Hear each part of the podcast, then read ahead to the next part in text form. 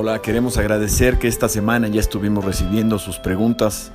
Como saben, nuestro pastor Carlos Alberto López de Nava va a estar contestando una pregunta a la semana. Si tienen alguna pregunta, por favor, háganla llegar a nuestro correo g316satélite.gmail.com La pregunta de esta semana fue, ¿por qué cambia la genealogía de Jesús en el libro de Lucas y Mateo? ¿Por qué a partir de Salomón? La genealogía de Mateo presenta inmediatamente al Mesías, hijo de David, en Isaías 11.1 y Jeremías 23.5, es decir, el descendiente real e hijo de Abraham, el cumplimiento de la promesa de traer bendición a todas las naciones. La inclusión de tres mujeres gentiles y una casada con un gentil indica que el Mesías es el cumplimiento de la promesa de Génesis 12.3 y la gracia que permite salvación a todas las naciones y a todos los pecadores. Se toca ahí el tema del exilio, que no termina con la esperanza de Israel, precisamente por la llegada del Mesías. La genealogía trae el linaje de José, padre adoptivo, por decirlo de alguna manera, de Jesús.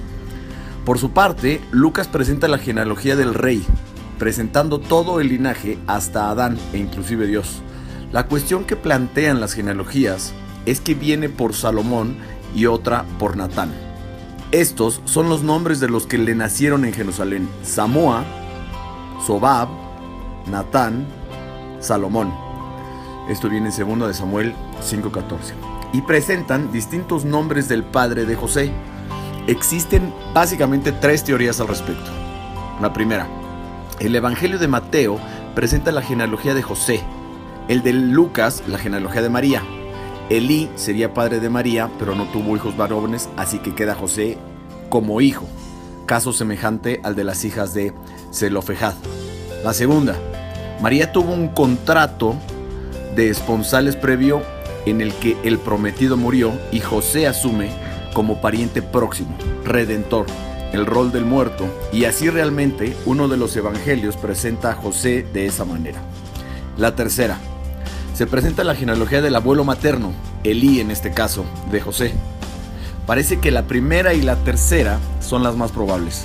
La segunda es mera especulación y parece que la primera es la más clara.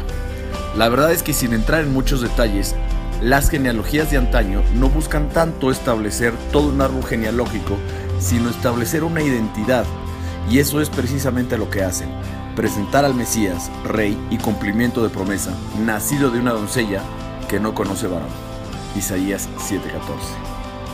Bien, gracias. Esperamos eh, que nos sigan enviando sus preguntas.